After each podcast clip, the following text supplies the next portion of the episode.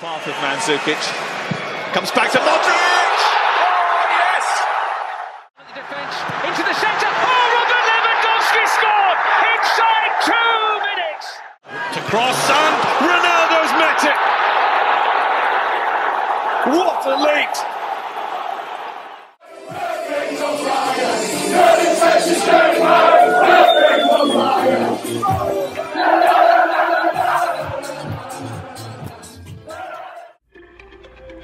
24 equipas, 622 jogadores e um mês recheado de futebol. Sejam bem-vindos ao Euroscout, podcast da ProScout que irá acompanhar o Euro 2020 diariamente. Vamos a isso.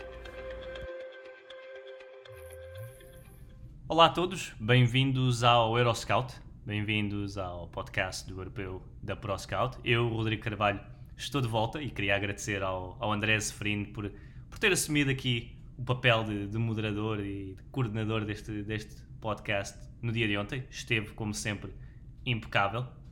Queria mais uma vez agradecer eh, ao nosso patrocínio do, do episódio de hoje e, e de sempre, à adega de Palmela, que está com o ProScout uh, todos, em todos os podcasts deste, deste Euroscout. E chegamos assim ao final do primeiro grupo deste europeu. Hoje houve apenas dois jogos, os dois à mesma hora.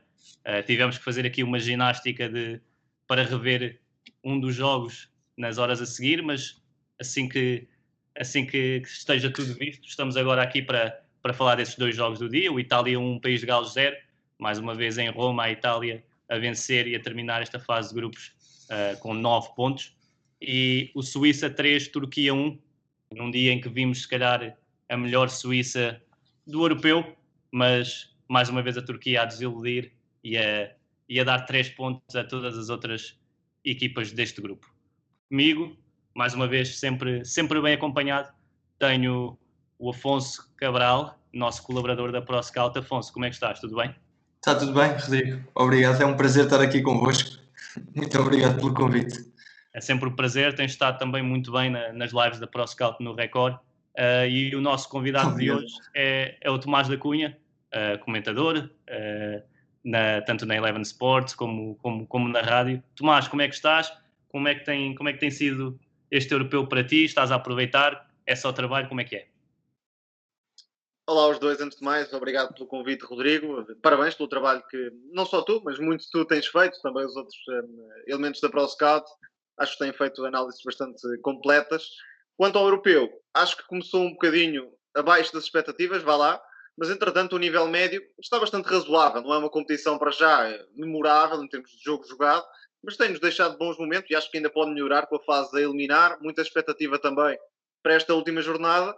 Sempre a trabalhar, porque eh, quem anda nisto do futebol não pode parar, não é? Porque fica para trás, mas eh, não a trabalhar eh, em direto ou em tempo real, vá lá. Muita acumulação de ideias, de, de jogos, de jogadores, para depois aproveitar. Estou a colaborar com o Sapo, isso sim, e hum, terei agora o Portugal-França na, na, TSF. E muito bem. Uh, tentarei acompanhar, acompanhar o, o relato na, na, TSF. Gosto, gosto sempre de te ouvir. E passamos assim, dessa forma, passamos para, para o primeiro jogo do dia, uh, que vou considerar o, o Itália-País de Gales como primeiro, sabendo que foram os dois ao, ao mesmo tempo. 1-0, um golo de Pessina, que foi uma das muitas novidades neste, neste 11 da Itália. A Itália já qualificada e já, já com o primeiro lugar garantido. Manteve apenas Donnarumma, uh, Jorginho e Bonucci num 11 que, que teve mesmo muita qualidade, uh, mesmo sendo segundas opções. Vou começar por ti, Tomás. Uh, esta Itália continua num registro impecável, uh, sem golos sofridos, com, com muita, muita qualidade com bola. Parece que não importa quem joga, porque esta Itália sabe bem o que quer. Controle com bola, dominar uh, com e sem bola, estar sempre pronta para, para evitar as transições dos adversários. Hoje, sem tanto, sem tanto domínio, diria, sem tanta agressividade e verticalidade como, como tem tido, mas com a mesma tranquilidade e soluções.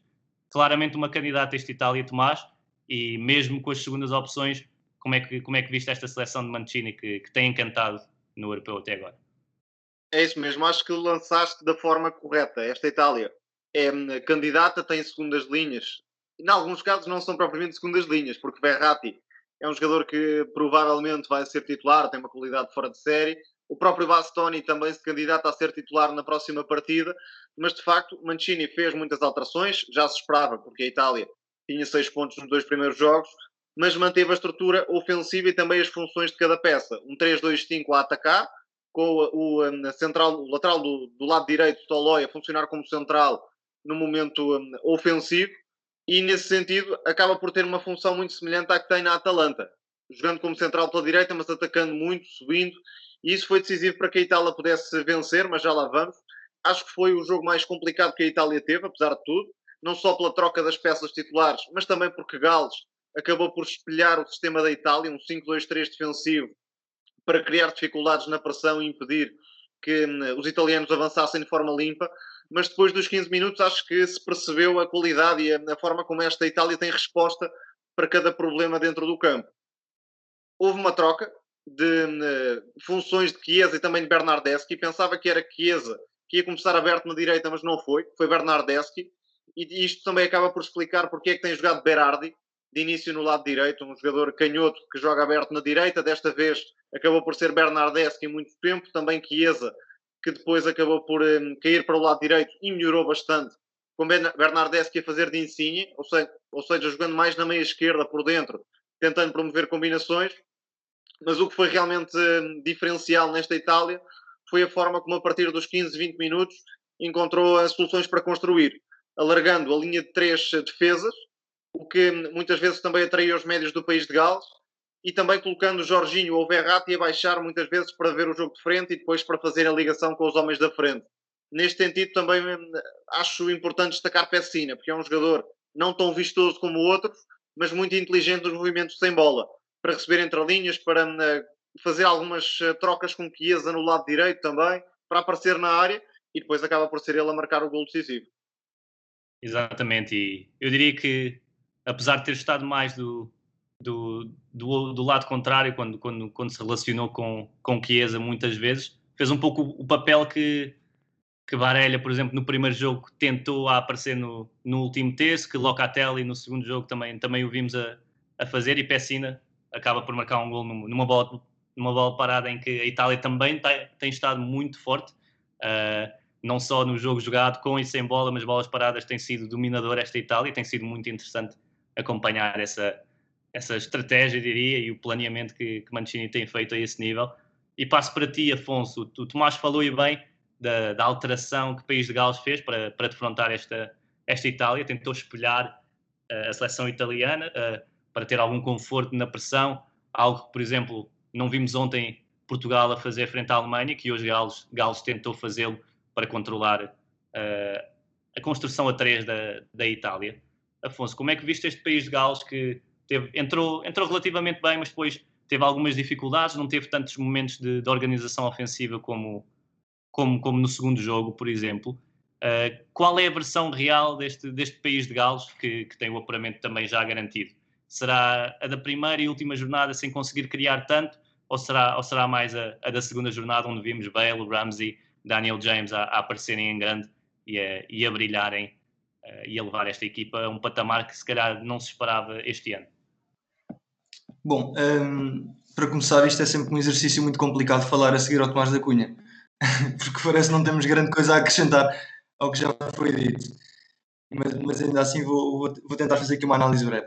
Em relação à, à pergunta, e, e, focando diretamente naquilo que me perguntaste sobre uh, qual a versão real do país de Gales, da seleção de Gales, uh, acho que também tem um pouco a ver com, com, com, o adversário, ou seja, no segundo jogo contra a Turquia, e, e, mais à frente vamos ter a oportunidade de falar sobre isso também, a Turquia concede muitas oportunidades de golo, é muito permissiva, abre muitos espaços, algo que a Itália não, não, não faz, é uma equipa muito mais consistente e isso foi também uma das coisas que me surpreendeu muito, foi o facto de uh, no, no eixo defensivo terem mudado uh, três peças, ou seja, entrou o Bastoni, o Emerson e o Toloi para o Chiellini, Spinazzola e o Di Lorenzo, e a segurança, a organização um, e a comunicação continuaram, parece que incólumes. Uh, acho que não, não, não tremeu minimamente a defensiva italiana. Foi um jogo em que, como disseste, o País de Gales teve muitas dificuldades em criar uh, oportunidades de gol, à exceção de, de, de uma partida de, de Bale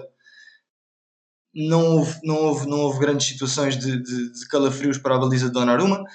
Um, também País de Gales e sabendo uh, o resultado do outro jogo que se passava à mesma hora, também estava mais ou menos confortável em campo, uh, mesmo depois da expulsão uh, do, do, do Ampadu e, e, apesar do, do, treinador, o Robert Page, ter lançado o Kiefer Moore para, para dar uma sensação de que não era, a equipa não estava só ali para defender, parece que era uma, uma equipa muito mais preocupada em não sofrer golos uh, do, do, que propriamente em marcar e, e, ferir o adversário e atacar a baliza adversária. Uh, por isso, acho que é, é, é, uma seleção que tem, que tem muito mérito naquilo que conseguiu. Uh, pela segunda vez consecutiva no Europeu, consegue apurar-se para, para a fase final, para a fase a eliminar. Com, com, com, a grande figura de cartaz Gareth Bale e também Aaron Ramsey, que parece que se supera cada vez que joga pelo seu país, a levarem a equipa, não, não digo às costas, mas a serem as, as figuras maiores. Mas contra estas equipas mais, mais, mais defensivas, e, e, temos noção que a Itália nos últimos 11 jogos não sofreu gols, é uma, equipa, é uma seleção que não perde há, há 30 jogos, desde o jogo da Liga das Nações com Portugal. Portanto, uh, acho que o País de Gales já, já tinha uh, noção de, das dificuldades que ia ter em momento ofensivo, em organização ofensiva. O Robert Page acaba por, já falei do Kiefer Moore, que entrou após a expulsão, acaba por abdicar de um ponto de lança fixo, jogando com Ramsey um bocadinho mais solto na frente para tentar criar alguns desequilíbrios, que eu acho que não foi, uh, e vendo a posteriori, obviamente, não foi, não foi uma, uma, uma tentativa bem conseguida. Um, acabou por perder ali algum do critério que, que Ramsey podia acrescentar no meio campo e as combinações que Ramsey faz com Bale acabaram por se, por se esfumar neste jogo. E, e, por isso, quando, quando perdes essa, essa associação dos teus dois melhores jogadores, no caso de País de Gales, acabas por perder muito também daquilo que é o, que é o momento ofensivo da seleção. E por isso, eh, a Espanha sempre, sempre com o jogo muito controlado, principalmente após, após a expulsão do Ampado. Sem dúvida, e disseste aí que Gales contra equipas defensivas, eu, eu creio que querias dizer com uma Itália que defende tão bem, mas que não, não podemos dizer que é, que é uma equipa, uma equipa defensiva. Sim, exatamente, exatamente. Defensivas no sentido com, com muito controle naquilo que é o momento defensivo do jogo, exatamente. Sim, sim, claramente. E esta, esta Itália, tanto, tanto sem bola como com bola, tem sido exemplar. E Tomás, volto para ti uh, um, pouco, um pouco a antever aquilo que vai ser o, o jogo a eliminar da, da Itália, que olhando para, para o emparelhamento muito provavelmente irá, irá apanhar ou, ou a Ucrânia ou a Áustria, se não, se não estou aqui em engano. E eu admito que um Itália e Ucrânia seria, seria bastante interessante.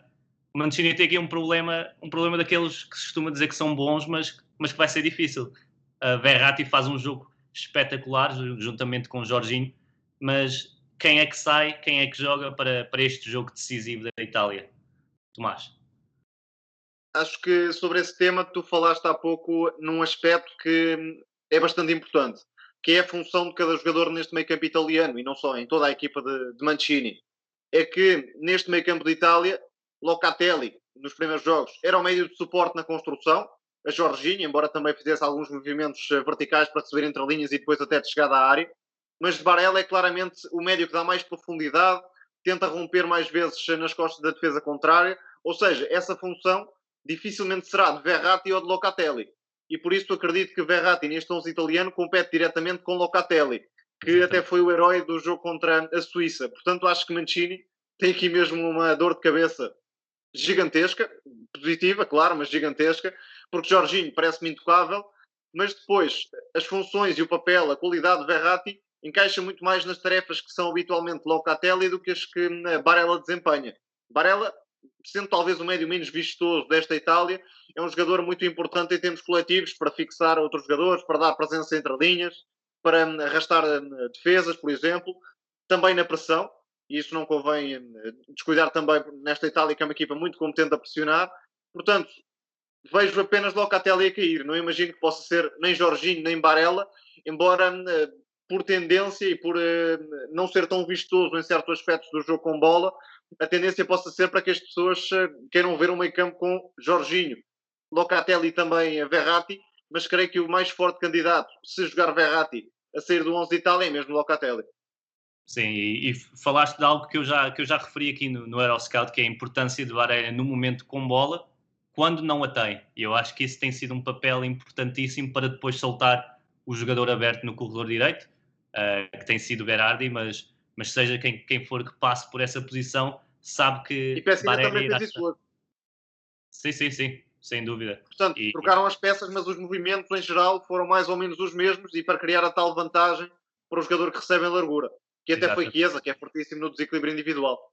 Era, era, era, isso que eu ia dizer também. Acho que, apesar de não ser uma dúvida tão, tão grande como a do Locatelli uh, ou Verratti no 11, acho que o, o jogo do Chiesa, uh, e apesar de teres falado mais há pouco de, de, do extremo do lado direito, ter começado o Bernardeschi por ter características mais parecidas ao Berardi, pelo menos na utilização do pé esquerdo, uh, mas penso que a exibição do Chiesa, pela profundidade que, que deu, e, e, para mim foi o elemento mais de, dos três da frente, acho que também pode criar ali alguma dúvida na sua utilização. Se possivelmente jogar eh, contra a Ucrânia, que falámos aqui no emparelhamento, que tem algum, algumas dificuldades no controle da profundidade defensiva, o Chiesa pode ser também um jogador que a ser introduzido pode ser muito importante também para, para explorar esse, esse ponto fraco ucraniano. E ainda outra questão relativamente a isso é que Mikolenko sofreu muito com um jogador como Dumfries no jogo com a Holanda. Exatamente. E a Ucrânia, se não se adaptar para travar esta Itália, pode passar até por problemas semelhantes aos que teve hum, Portugal contra a Alemanha, com que Chiesa atacar muitas vezes as costas do lateral em vantagem, sozinho, e se Shevchenko não fizer qualquer coisa, Shevchenko, assumindo que será a Ucrânia, pode mesmo Chiesa ser uma arma importante para Mancini nesse jogo. E a começar como titular, talvez. Estou, estou claramente de acordo. Também acredito que, que no Ucrânia-Áustria iremos ver uma, uma Ucrânia a dominar esse jogo que é que é já, que é já amanhã e que, que espero que, que seja um, um belo jogo, apesar da Áustria tem, ter uma habilidade de tornar quase todos os jogos uh, não tão interessantes, diria. É uma seleção que, que, leva os jogos um pouco para, para uma vertente mais, mais calma, sem tanta, sem tanta qualidade no jogo, mas, mas iremos ver esse, esse Ucrânia-Áustria que irá decidir quem joga com a Itália. Acredito que nenhuma delas queira apanhar a Itália, mas, mas veremos o que, é que, o que é que os resultados ditam. Uh, passo então, olha, Afonso, só para terminarmos, faço uma, uma questão semelhante.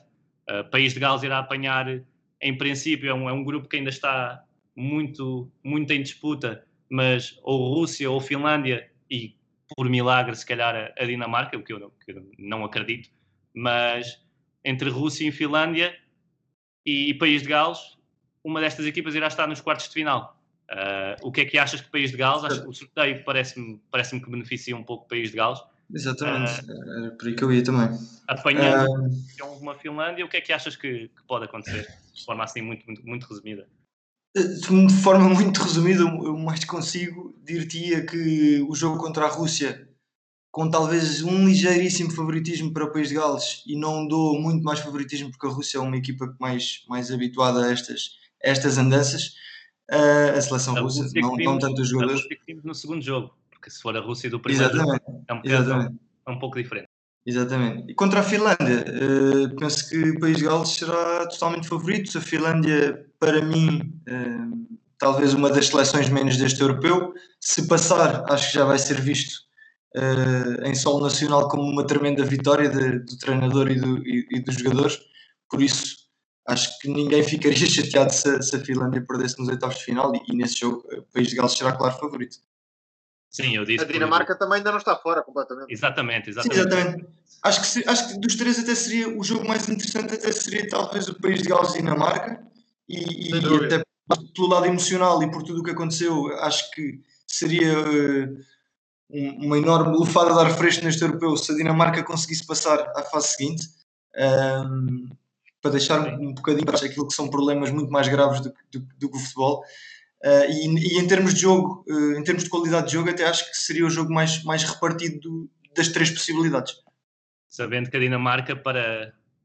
tem que vencer a Rússia neste último jogo, isso, isso é certo, e depois esperar claramente que, que a Finlândia perca com a, com a Bélgica, Bélgica que já está apurada e pode também haver uma certa rotação uh, frente, à, frente à Finlândia, mas nunca se sabe. Está, está em aberto este grupo B, está bastante equilibrado. E, mas iremos voltar agora para o, para o grupo A, para o, segundo, para o segundo jogo do dia. Suíça 3, Turquia 1, dois gols de Shakiri, um de Seferovic. Para a Turquia, Kaveci ainda, ainda reduziu, mas vimos mais uma vez uma Turquia que foi, foi quase o, o saco de boxe e também a, o, uh, uma lufada de, de, motivação para as equipas que, que a defrontaram neste, neste grupo A. Todas venceram, vimos a sua melhor versão, talvez exceptuando a, a Itália, mas vimos a melhor versão de Suíça e País de Gales frente a esta, a esta Turquia. Um jogo que até um jogo que até começa com, com a Turquia a chegar perto da baliza. Eu sei que foram apenas 5 minutos, mas, mas a chegar perto da baliza suíça. Turquia teve as suas oportunidades e Sommer faz uma, uma bela exibição com 5, 6 defesas de, de, alto nível. Mas a Suíça, assim que marcou o primeiro gol por um belo gol de, de Seferovic, parece que ganhou ali alguma tranquilidade. Uh, Afonso, desta vez vou começar por ti. A Suíça tem, tem desiludido, eu assumo que, que os via com algum potencial para, para estarem, se calhar, ao nível de uma Ucrânia, por exemplo. Uh, mas a Suíça tem desiludido. Hoje vimos uh, jogadores como Akanji, como, como Ricardo Rodrigues, como Freuler, a conseguir descobrir jogadores entre linhas, como, como Shaqiri, como Embolo, e eu acho que isso fez claramente a diferença para a Suíça chegar mais vezes perto da, da baliza contrária. Não acho que tenha deslumbrado, mas achas que esta Suíça pode pegar no jogo desta maneira contra qualquer equipa? Ou terá sido porque, porque defrontou a Turquia que tem claras limitações?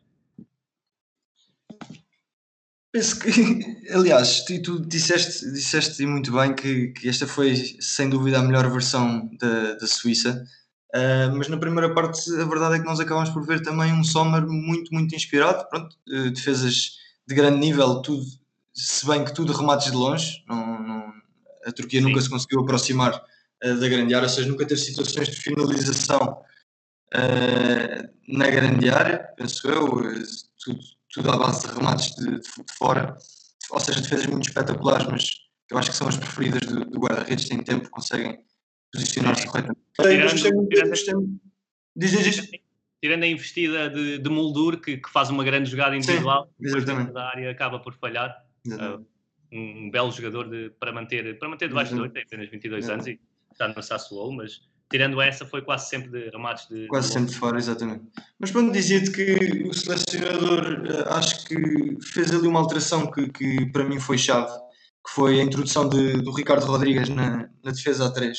Ou seja, deu, deu a ala esquerda ao Zuber, que acabou por ser uh, decisivo com as três assistências. Pronto, se bem que duas são remates espetaculares que, que, em teoria não dariam assistência, mas a verdade é que ele faz o passo para os três gols uh, e deu uma dinâmica totalmente diferente aqui ao, à ala esquerda da, da Suíça. Ricardo Rodrigues é um jogador que conhecemos que não, de raiz é lateral esquerdo, que tem muita qualidade no passe longo, eh, no passe vertical rasteiro, entre linhas, consegue queimar uh, linhas de pressão através do passe.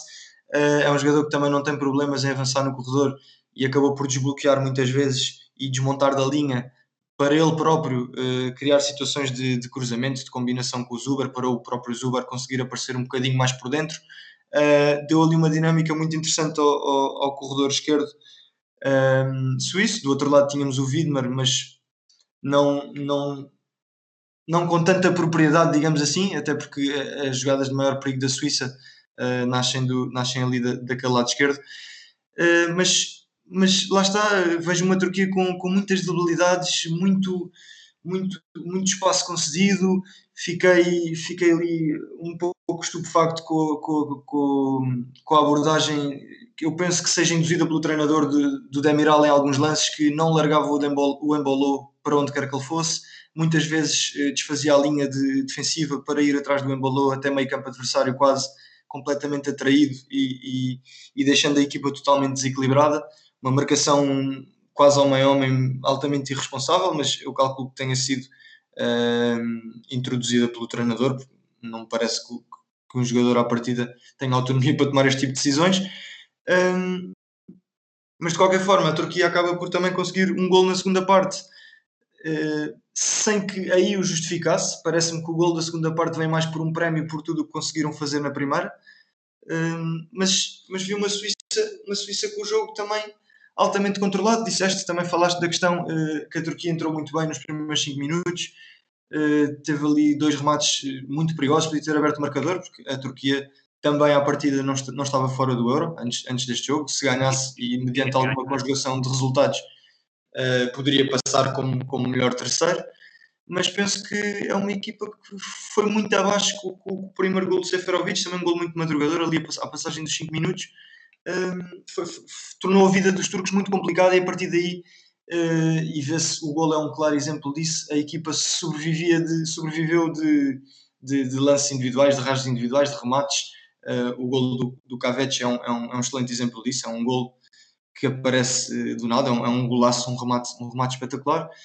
Mas voltando aqui à Turquia e, e, falando mais daquilo que se passou no, também no jogo, falava-te há pouco da, da introdução do Ricardo Rodrigues na, na linha 3, mas achei muita graça uh, a uma variabilidade que, que não é comum uh, em muitas equipas, que foi, uh, ou seja, a linha de 5, a linha de 5, a linha defensiva da Suíça, que no papel seria uma linha de 5, só o era nos últimos 30 metros, ou seja, no, no, quando a equipa estava a defender em bloco baixo, porque até lá Uh, muitas vezes o Widmer vinha fechar uh, o corredor direito, o Ricardo Rodrigues estava como central esquerdo, portanto um pouco mais aberto uh, ali entre a zona do corredor central e o corredor lateral esquerdo, e o Zuber fazia quase uma segunda linha com os médios centros. Se a Turquia chegava ao, ao último terço do campo, ali na zona dos 30 a 35 metros, aí Zuber introduzia-se na, na linha de 5 homens, mas já numa fase final de um ataque turco. Portanto, achei, achei graça também essa essa, essa nuance tática da, da, da Suíça,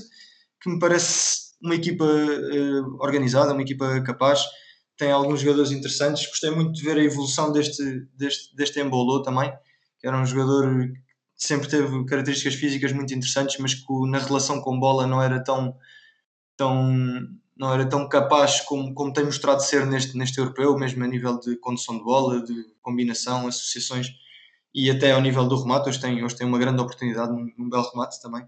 Parece que os guarda-redes trocaram na primeira parte, foi o, foi o Sommer, na segunda foi o Shakir uh, a fazer grandes defesas, mas foi um jogo que não, ou seja, não é, não é, o, não é um jogo, uma vitória claríssima da parte da Suíça, porque a Turquia, muito espaço e muito através de, de individualidades, também criou muitas oportunidades mas penso que no final a vitória foi para a equipa que foi mais equipa na verdadeira acessão da palavra. Uh, não, não, não era apenas um conjunto de jogadores, que foi aquilo que a Turquia me pareceu ao longo de todo este europeu. Tomás, uh, vou começar pela, pela Suíça e depois faço-te uma pergunta também sobre, sobre esta Turquia. Uh, esta Suíça hoje, o Afonso falou de Embolou, mas não vimos Embolou tão recuado como, como noutros jogos. Era uma equipa que teve, que teve mais domínio mais domínio da posse e parece-me mesmo que as exibições de, de Akanji e de Freuler fazem, fazem a diferença hoje no que foi a qualidade do passe e conseguir encontrar embolou mais, mais avançado. Vimos um Seferovic mais inspirado, claramente, faz uma primeira parte de, de um nível bastante bom e mesmo na segunda continuou, continuou a, a, jogar, a jogar bem e vimos o, o talento de Shakiri a aparecer no, nos momentos certos.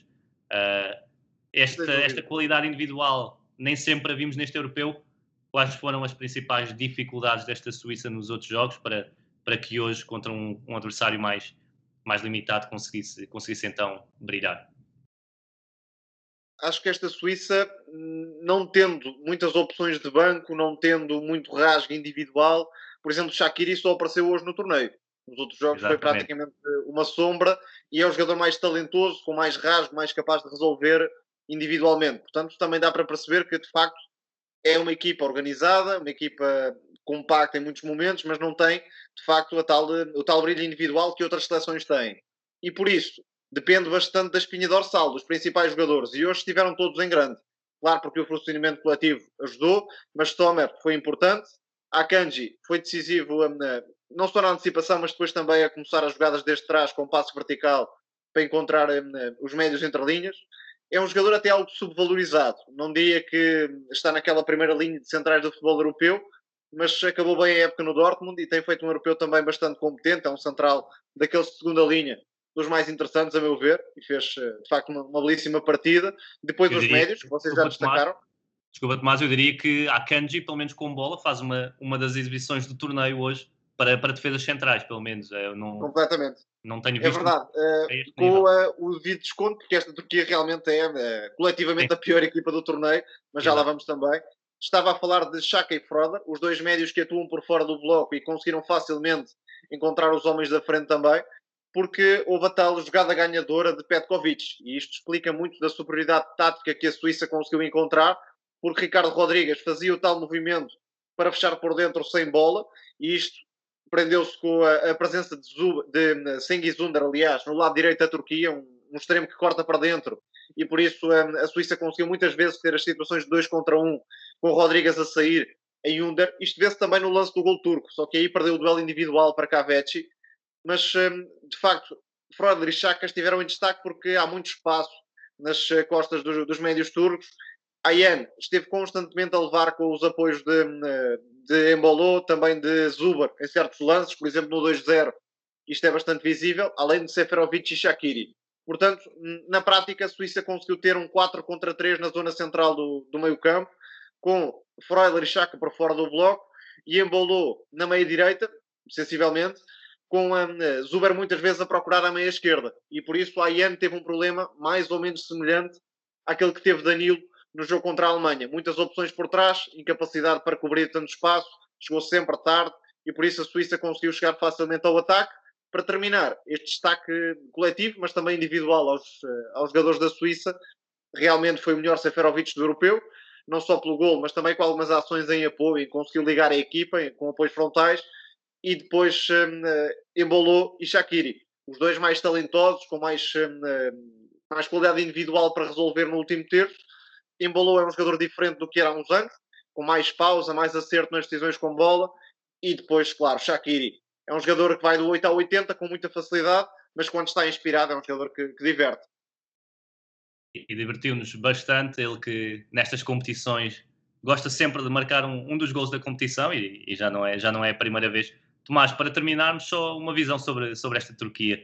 Parece-me que claramente desorganizada defensivamente, com bola, depende muito de, de um avançado de 35 anos que, que quando que, que desequilibra, e a, e a, Turquia quase sempre desequilibrou através de, Elmaz, seja quando ele recua, seja quando cai num corredor, e depois faltaram referências ofensivas tanto na área como, como no último terço, onde, onde vimos muito pouco desta Turquia. O que, é que, o que é que faltou depois de uma campanha e de uma qualificação que, que esteve a, a, bom nível e que, e que disputou ali bem perto com a França uh, no apuramento? Acho que acaba por ser, infelizmente, um espelho do pior do futebol turco. Há muito talento individual, pelo menos para surpreender e ultrapassar esta fase de grupos, mas depois também há um lado caótico, pouco trabalho coletivo. Sendo Algunes nunca conseguiu dar soluções à equipa e, no fundo, foi uma Turquia que dependeu exclusivamente das individualidades.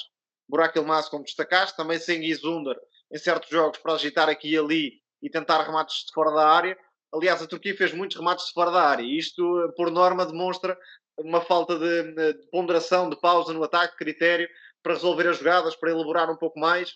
A Turquia dependeu sempre destes remates exteriores, de acelerações, jogadas de um contra um, dos melhores jogadores, Burak Elmadi e Sengiz Under, mas depois foi um caos completo defensivamente.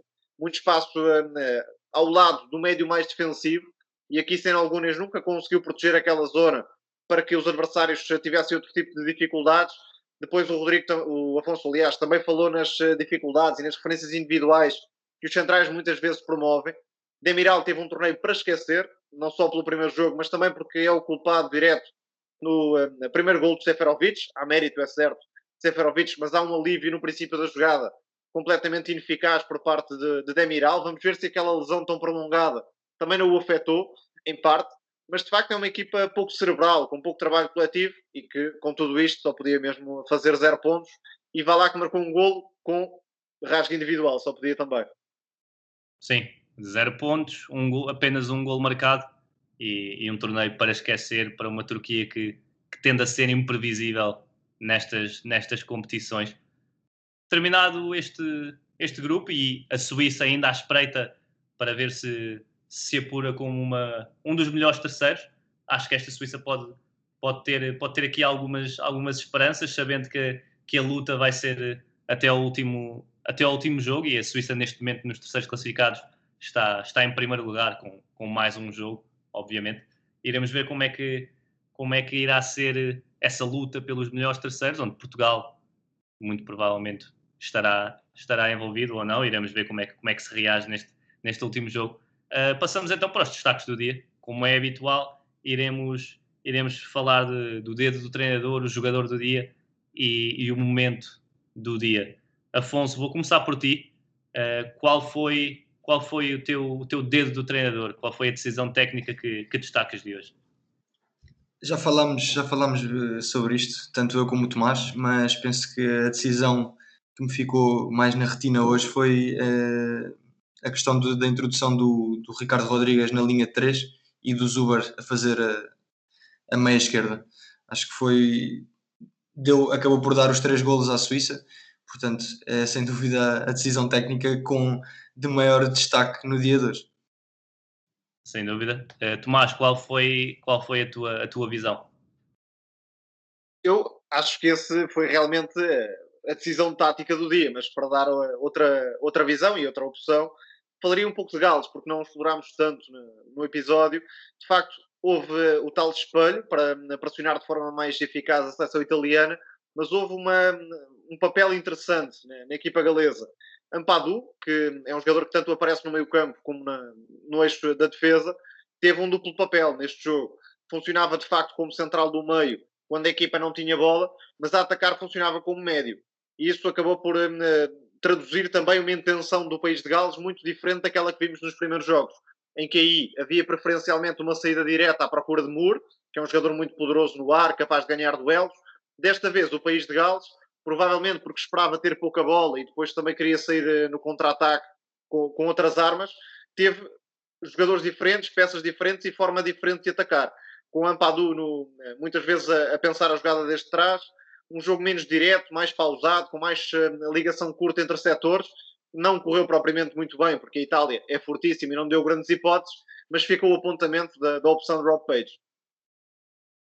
um belo, um belo destaque e Ampadu foi, foi pena uh, a expulsão. Acho que, como, como referiste, teve, teve um papel importante nesta seleção no dia, no dia de hoje e pode ser um jogador importante para Gales. Uh, agora já não, em princípio, com a, com a, expulsão. No próximo jogo certamente não estará. Iremos ver, iremos ver para a frente. Mas eu vou destacar, vou destacar a Itália, não pelo, pelo que tem sido habitual, porque a qualidade é óbvia, mas a capacidade de de vermos uma, uma identidade, um, um, processo que, independentemente de quem esteja presente no campo, uh, é realizado e, é, e, a Itália de hoje, com outra qualidade individual, mas mesmo assim não, não muito longe, uh, mostrou a mesma face de, dos outros jogos. Uh, os princípios estão todos lá e, e, foi um prazer acompanhar esta Itália na fase de grupos, num grupo que poderia ter sido mais, mais, mais desafiante. Iremos ver daqui para a frente como é que, como é que esta Itália se mostra partindo claramente como uma das candidatas. Uh, Afonso, qual foi o teu jogador do dia? Acho que temos de, de destacar o, o Shakiri. Uh, o Tomás disse-o há bocado, é um jogador que consegue ir do 8 ao 80, mas quando está no 80 nos diverte. Acho que não conseguia pôr isto de melhor forma. O gol dele de, de pé direito com, com, com, o seu pé não dominante de fora da área é, está ao alcance de poucos, é, ainda mais com, com o pé contrário, é, é um golaço. E depois está envolvido em, to, em todos os, os, momentos perigosos da Suíça, acaba por fazer mais um golo, consegue servir eh, os colegas com critério, apareceu muito bem no espaço entre linhas. Falámos aqui também de, de, do espaço que havia atrás dos médios turcos, uh, havendo ou não, a verdade é que ele, ele, ele os aproveitou na perfeição e por isso não podia deixar de ser aqui o meu, o meu destaque do dia. Um, um jogador com, com, uma qualidade tremenda que parece que nos Euros uh, muitas vezes, ainda no outro dia falava com alguns amigos daqueles jogadores que se destacam nas seleções e que parece que nas seleções se tornam ainda melhores. O Shakir é sem dúvida um desses exemplos pela seleção. Vemos sempre, ou quase sempre, o melhor Shakiri. Tomás, qual foi, qual foi a tua escolha? Sendo que Shakiri, o Afonso já, já roubou e, e agora vamos tentar, tentar ser criativos vou para Verratti. Não foi preciso assim tanta criatividade, porque de facto fez uma exibição de, de encher o olho, com muita influência no jogo ofensivo da Itália, sobretudo, contribuindo na construção para depois ligar a equipa, acompanhando a progressão da, da jogada.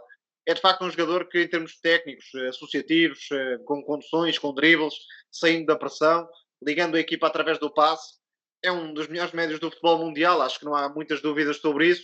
Só é pena que esteja tantas vezes lesionado ou longe da forma ideal, mas de facto, quando está em forma, é um jogador que traz mais valia a qualquer equipa, principalmente do ponto de vista ofensivo. E foi provavelmente o melhor em campo no jogo de Roma. sem dúvida, uma exibição de luxo de Verratti. Foi um prazer vê-lo vê de volta a esta seleção italiana. Eu que, eu que ouvi na, na transmissão aqui americana que ele no fim de semana passado atuou pelo, pelo sub-23 do, do Pescara, clube, clube italiano, para, para manter a forma e, e esteve a, a, bom nível. Não sei, não sei até que ponto será 100% verídico, mas, mas caso tenha acontecido, foi uma, uma boa medida para, para Verratti poder, poder ganhar ritmo e aparecer a, a este nível. Eu, eu já falei de Akanji durante o episódio, portanto irei para, para outro jogador suíço que, que me encantou. Não dá sempre nas vistas, mas é mais um jogador uh, da Atalanta e da Série A que tem estado em destaque. Freuler eu acho que faz uma exibição, uma exibição muito competente. Na primeira parte uh, esteve mesmo muito, muito, muito assertivo no, nos passos, a encontrar os jogadores entre linhas e não, não se destacando muito naquele duplo pivô suíço que prima mais pelo equilíbrio, esteve muito forte a esse nível e acho que é um daqueles jogadores que, que gosto sempre de destacar porque não dá tanto nas vistas, se calhar Barelha, falámos dele neste episódio, não dá tanto nas vistas, mas é, mas é muito importante para a equipa. Freuler também acho que esteve a bom nível e é, e é o meu destaque de hoje, uh, fechando assim os jogadores do dia. Agora vamos para, para o momento do dia, sempre algo subjetivo, uh, mas, que, mas que gosto sempre de, de ouvir as vossas opiniões. Afonso, qual é, qual é o teu momento do dia, qual é o teu momento simbólico uh, deste dia em que fecha o grupo A?